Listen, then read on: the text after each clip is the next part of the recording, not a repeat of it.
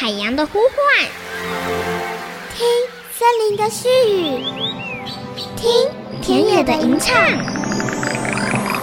听见这座岛屿的声音，说出和岛屿对话的故事。岛屿共生，倾听台湾。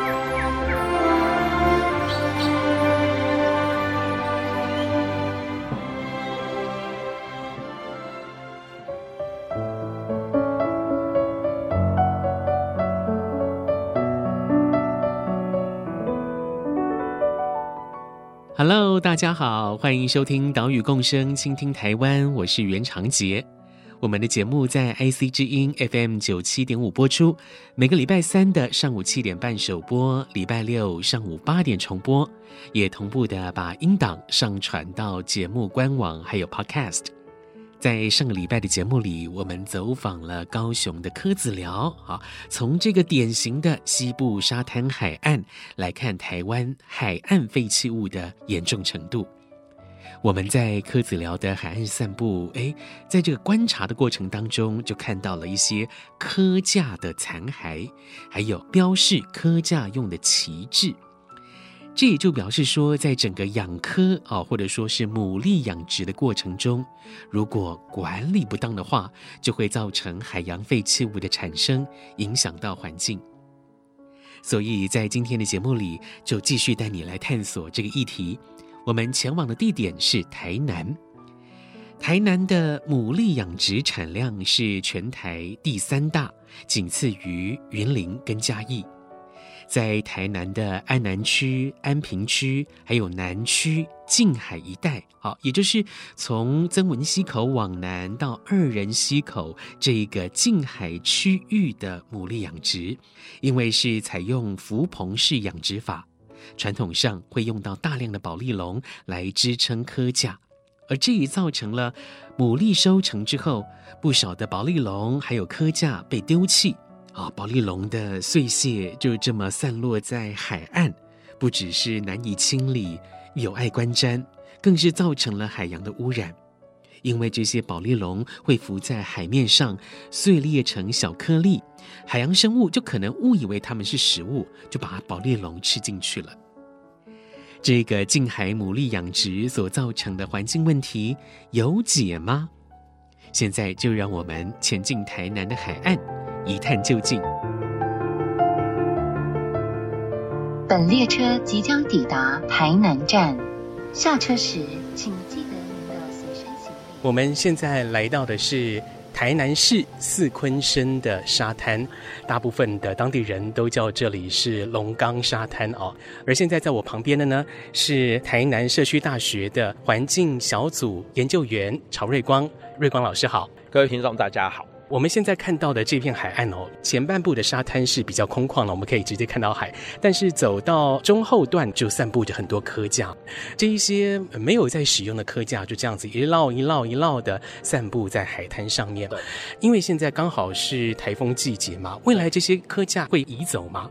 如果依照市政府的规定，这些应该在七月份就应该要清理完毕的东西。哦。但是现在看得到的这些已经清掉一半了，但是。我们还是看得到哈，从这个地方一直绵延到台南市的黄金海岸中间这一段，还是有非常多的废弃科棚还没有清。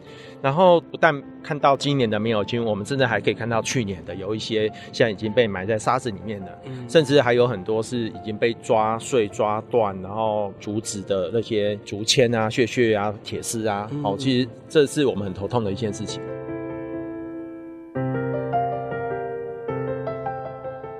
四鲲鯓海岸的北端是安平港，往南则是延伸到黄金海岸。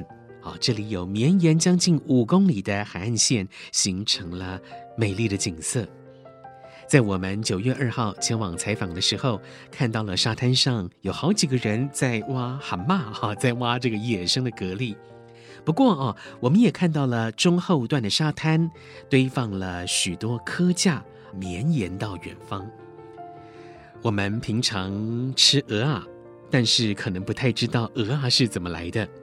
台湾的牡蛎养殖大致可以分为固定式还有浮棚养殖这两种。固定式的会把蚵棚固定在潮间带、浅滩或是潟湖等等区域。这种养殖方式不用每年一直换蚵棚，也不会使用到保丽龙。至于浮棚养殖呢，主要是在近海或者是在河口这些区域，蚵棚要能够浮在海面上呢，传统上就会用保丽龙来获得浮力。在整个近海牡蛎养殖的作业当中，随着季节的更替，会有什么样的工作内容呢？如果没有好好管理的话，又会产生哪一些环境的问题呢？他们的作业是这样哈，大概在每年九月份开始，像现在就已经开始了。我们在黄金海岸安明港就可以看到他们有新的竹子哦，已经都运来了，然后开始准备要绑绑科棚，然后。在十月一号起，他们会一边绑一边把绑好的就拖到海上去。然后在绑的过程中，其实他们就会有蛮多的绳子，好，然后工人的饮料啊、香烟啊，好那些废弃物，大概就开始出现在沙滩上。是，好，尤其绳子特别多。然后拖到海上之后呢，嗯，我们沙滩大概就可以维持比较干净的一段时间。大概每年的十一月、十二月、一月这三个月，大概是我们沙滩上面比较干净的时候。好。然后他们在海上的作业是这样，就是他们拖出去之后呢，会在客房下面塞大概十二个左右的保丽龙。好，过去是保丽龙，然后今年开始有换一些是 PP 发泡或者其他的一些硬式浮筒。好，然后开始绑科串，好，就养科苗。那科苗又分两种，一种是中鹅啊，就是从彰化那边买来，然后他们可以快速在一个月内就。养肥，然后收成，好在十二月好就收成卖出，这时候是价钱最好的时候，因为那个时期只有台南这边产鹅啊。好，然后另外一个就是放蚵串下去，然后让蚵苗附着，然后可以到隔年的大概三四月收成的这一种，好要半年时间。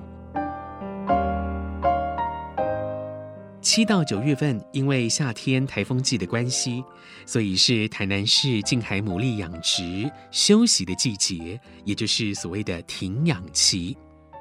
从十月开始，科农就可以展开海上养殖作业了。在前期的作业方面，包括了绑蚵棚，把蚵棚拖到海上。啊，这个作业过程里所制造的垃圾跟废弃物，可以透过管理，好，比如说要求工人把垃圾回收，不能丢在海面上，来做一些处置。不过，随着牡蛎越养越大，科棚越来越重，这个时候科农就会增加科棚底下的保丽龙数量，来增加浮力。而这些保利龙就在牡蛎开始收成之后，变成了环境的灾难。到了今年二月，往年大概就是三月份开始进入所谓的收成季。那收成季的时候开始，我们海边会先看到第一批的垃圾，大概就是保利龙屑。你在那个海水的高潮线部分会看到很多，好像以为是泡泡，结果你走近看不是，都是宝丽龙的一个血血，非常多。因为他们在抽拉宝丽龙之间就会摩擦，然后产生很多的小血血。然后另外一个是科棚上面的附着的一些海苔，哦，水草。就会跟着这个过程中一起会上岸，所以你会在沙滩上面看到有那些海菜啊、吼水草啊、保丽龙屑屑所组成的那种混乱的场面。但毕竟水草是属于大自然的一个产物嘛，所以不太算是环境的问题。但保丽龙屑屑就是了。对，嗯，所以上来之后呢，过一个礼拜，海苔那个大概就干掉了，哦，干掉之后就分解掉。但是保丽龙屑屑不会啊，好，这第一个状况。然后接下来他们会把依现在的规定，就是收成完不要的科棚，我要把它拖回来到岸边的指定地点。例如像我们现在在沙滩上面看到的这些，就是指定的地点。好，要拖回来这里。然后有一些人很遵守规定，有一些人不遵守规定。不遵守的，他们有些保丽龙就随着海水就漂走了。所以这时候我们的海边就开始出现大块的，或者他们不要的，已经用了两三年，然后上面被海洋生物啃食的。乱七八糟的那些不要的，大概就会被丢弃，然后就会冲上岸。好，然后依规定的话，他们不要的是要拿回去到指定地点，政府补贴他一个三十块。你可以想象哦，你拿回来两个，在台南市可以买一个便当。嗯，台南可以买一个便当哎，其实那也是很多钱哎。哦，但是哎，有些人他就是不遵守市政府规定嘛。好，所以三四月的时候，我们这边开始出现科棚上岸，废弃的保利龙上岸。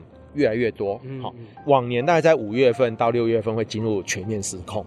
我所谓全面失控，就是因为我们海上的科棚有非常多。我们从曾文溪以南到二仁溪这边，我们有九千多棚。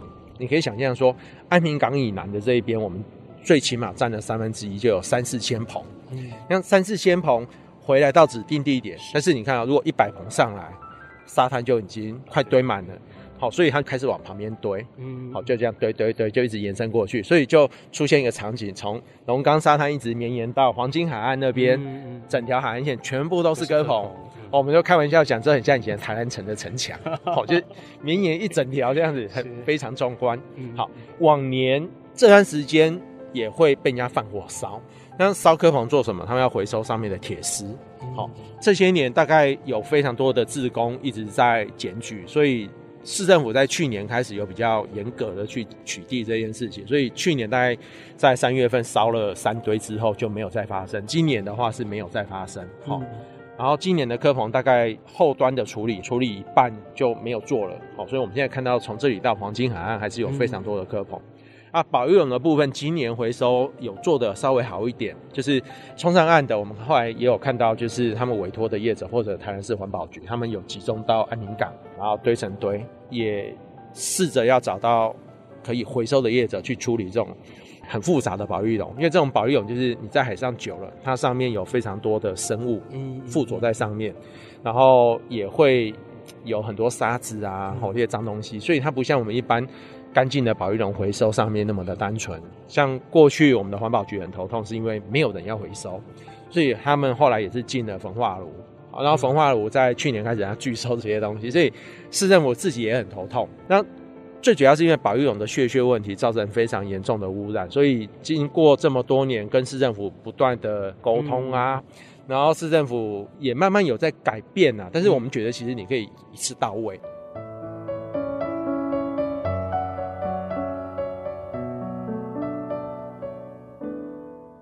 科农使用的保丽龙一块可以用多久呢？答案是三年左右。用到第三年，保丽龙就可能会被生物附生破坏得很厉害，不止容易破碎，浮力也变差，所以就会被丢掉。因此啊、哦，保丽龙的回收作业需要妥善的来管理。如果没有好好管，不要的保丽龙随便丢，就会伤害环境。这个保丽龙的问题。有办法解决吗？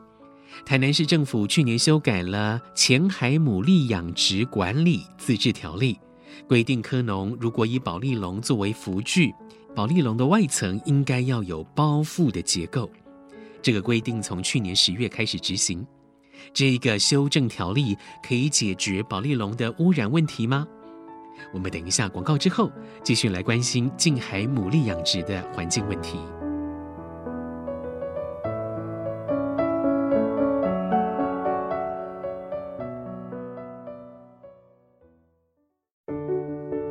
其实我们有很大的一个能量，很好的机会，让这个产业转型到对环境非常非常友善的一面。IC 之音 FM 九七点五，欢迎回来，岛屿共生，倾听台湾，我是袁长杰。今天的节目，我们从台南市四鲲鯓的海滩出发，来看近海牡蛎养殖的过程中所造成的环境问题要如何解决。我们专访到台南市社区大学环境小组研究员曹瑞光老师。台南市的近海牡蛎养殖面积大约有一千四百公顷，科农大约两百人，科棚九千多棚，年产值超过六亿元，哇，是非常可观的数字哦。为了管理近海牡蛎养殖使用保丽龙所造成的环境问题。台南市政府在去年就修改了自治条例，规定如果科农使用保丽龙，保丽龙的外头要有网子包覆起来，避免产生碎屑。这个规定在去年十月开始上路。不过，这个修正的自治条例真的可以解决保丽龙的污染问题吗？曹瑞光老师是这么说的：去年开始，大家就在自治条例上面有规定说。从去年养殖的浮棚不能使用未包覆的保利龙，好，自治条例上写的哦，从去年开始已经经过两年宣导了，但是在去年冬天到今年年初，我们看到冲上岸的保利龙，还是有很多是未包覆的啊，嗯，好，然后去去还是很多，那我们就当然就会很怀疑说，这个政策你的贯彻执行到底能够做到多少？套网的部分呢，他们后来发现，当科农不要说也是跌蛙，然后我一个保利龙大概成本一百五到一百八。然后一个套网的成本大概也是一百五到一百八，是两百，所以我套网加上保利龙的成本就可以直接换成 PP 发泡啊。那样对科农来讲，PP 发泡这样的一个东西是比套网的保利龙好用。嗯，好。那套网它本身有一个问题，因为我们发现好多网子被铁丝勾破，还有一个就是因为网子上面有网目，所以海洋生物更喜欢附着。哦，是是。所以当生物一附着上去之后，就变重了，嗯、然后他们就更头痛，麻烦。好，所以其实接受度也是一个问号。对，看来使用网子包覆保丽龙，反而可能会产生其他的问题，不是一个最好的解法。那么，是不是有其他可以替代保丽龙的浮具呢？啊，的确是有，哈，包括像是 T 一硬式浮筒，还有 EPP 发泡塑胶等等。这一些替代浮具，科农愿意使用吗？诶，第一个时间当然他们不接受，好，因为保利龙第一便宜，第二好用，好。然后我会去看他们的操作过程，诶，真的是很好用。你知道，他们塞一个保利龙下去不用五秒，然后要把一个保利龙拿起来一秒。保丽龙自己会弹起来，对，它只要从一边踩下去，它就从另外一边跳起来，哈，所以他们用的很快啊，哈。然后换成硬式浮筒对他们很困扰，因为如果他用他传统的作业方式，一个浮筒的浮力大概有八十公斤，你要把它塞到水里面，其实没有很好塞，然后你太用力又会溜过去，对对，所以他们就觉得不好用。然后市政府现在就弄出另外一个替代 PP 发泡，那 PP 发泡它使用的模式跟保育龙类似，所以科隆比较接受。然后目前我知道是政府有一些补贴措施，然后让他们在做替换的工作。但是我们现在比较担心的是，因为从去年开始换 PP 发泡开始，我们在海边也开始陆续看到破碎的黑色 PP 发泡。也就是说，它那个材质不如我们想象中的那么好。对，就是因为在塞下科棚跟来它的过程中，还是有可能会碰撞或者被铁丝勾到，那还是会破掉。只是说它没有，目前为止是还没有看到像保丽龙那么大量的一个白色血血出现。我们看到的大概是小块小块的的 PP 发泡的破碎片。去年、今年陆续都已经出现了，而且有越来越多的趋势了。嘿，其实这些年观察下来，我们觉得说最好的替代浮具应该是硬式浮筒。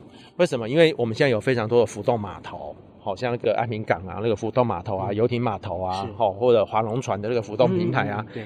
那个都是批硬式浮筒，当然那种比较贵，但是我们后来找到说，其实有非常多厂商有出了个渔业用的。好，后来我们也发现说，以现在的科技来讲，其实科棚这种东西应该可以模组化的东西，就是说我的一个科棚会用掉多少的材料，然后我如果没有天灾的话，我的收成的额啊，大概会有多少斤？好啊，例如像五百斤、一千斤，那我需要多少个浮筒？它其实是可以量化、数据化的东西，嗯、然后透过现在的资讯科技的应用，它应该可以把它模组化。一旦模组化，那样你就可以很清楚知道说你的浮筒需要多少个。那市政府只要协助一件事情，在我们的沙滩某些区域，让他们可以作为暂时置放区，好让他们去管理。那样这些问题应该是可以解决。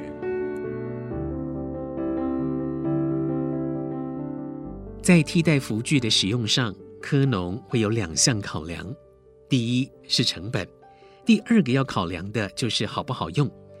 关于第一点成本的问题，啊，目前呢政府补助三分之二的替代浮具费用，渔民自付三分之一。台南市政府希望分三年来协助科农汰换保丽龙。不过啊，如果把保丽龙换成了 EPP 发泡塑胶。诶，这个材质还是跟保丽龙类似，会产生碎裂的问题。但如果采用的是硬式浮筒，那么就要克服科农使用习惯的问题。根据统计，台南市近海牡蛎养殖九千多棚，如果呢以每棚平均使用十五个保丽龙来粗估，每年平均使用的保丽龙数量是十三万块，当中三分之一呢是年限到了，是需要回收。不过啊，这几年台南市的回收数量都只有八千到九千多块保丽龙，所以回收是还有加强的空间。另外，在蚵棚管理方面，虽然自治条例也规定了回收作业，棚架回收率没有达标的业者，新年度的牡蛎放养数量就要打折。不过呢，整体的管理还有违规裁罚还是有问题，所以我们看见了九月份台南的沙滩上依旧是有蚵架堆在上面。目前台南市政府与成功大学合作，要在蚵棚置入射频晶片，来掌握渔民放养的蚵棚数量。另外，也跟塑胶工业技术发展中心合作。要定出改良式浮具标准规格，来作为科农采购替代浮具的标准。不过啊，这两个方案都还在进行当中，不是完成式。究竟牡蛎养殖所衍生出的环境问题要怎么解决呢？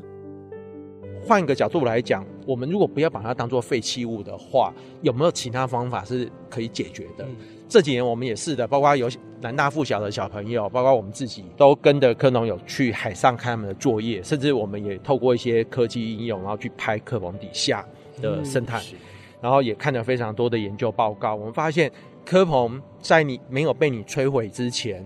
它的生态丰富到不行，它好精彩，好漂亮，下面好多鱼。然后我们台南没有珊瑚礁，不像什么小琉球啊、澎湖啊，吼，令人那么羡慕。但是我们在科鹏的下面，蚵仔收成前哦，它上面的海洋生物就跟珊瑚礁一样的丰富，牡蛎、海草、水草，然后还有好多好多的生物，大小的鱼好多种。哦，这些好精彩。除了我们的水比较浊之外，哦，那我们就在想说，哇，如果说。我们的牡蛎棚养殖不要只是吃这件事情，如果我们能够对应到台风季节，不要被台风破坏这件事情的话，是不是我们可以变成一个长期定制的产业？好，那也许在台风季的时候，我们不要收成嘛，那段时间我们可以休息啊。但是它对于保护海岸线或者减少风浪的冲刷是有帮助的。好，这些研究报告的话，我们都看到。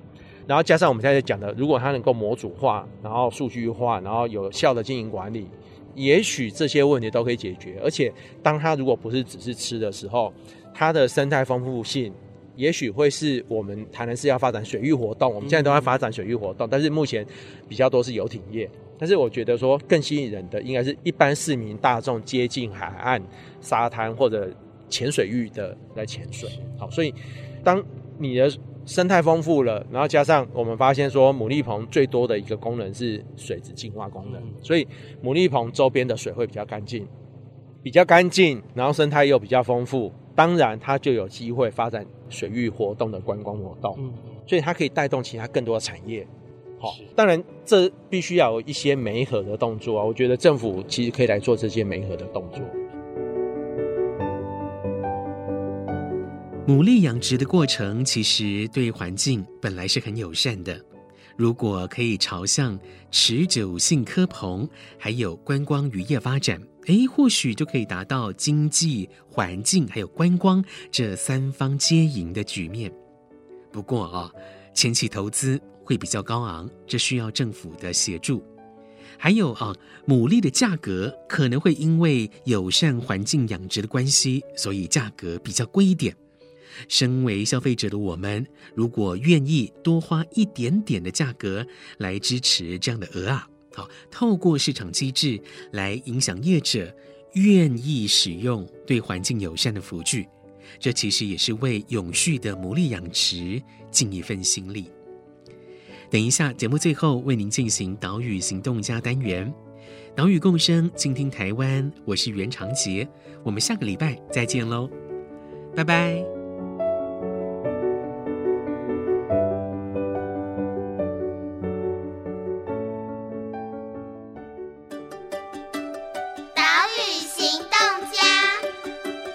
各位好，我是台南市社区大学环境小组的曹瑞光，在这边我们呼吁大家可以减少废弃物的产生。好，然后我自己做了一个实验，就是我可以重复使用塑胶袋，我用过的塑胶袋，我把它折一折，放到我的袋子。当我要再用的时候，我就拿出来用，因为我没办法不用塑胶袋。但是经由我的重复使用之后，我的最高纪录是重复了五十次，也就是说我减少了五十个塑胶袋垃圾的产生。那这个我做得到，大家一定也做得到。本节目由伟创人文基金会赞助播出。伟创人文基金会秉持永续的经营承诺，邀请您一同为这片土地发声，促进人与自然的平衡与和谐。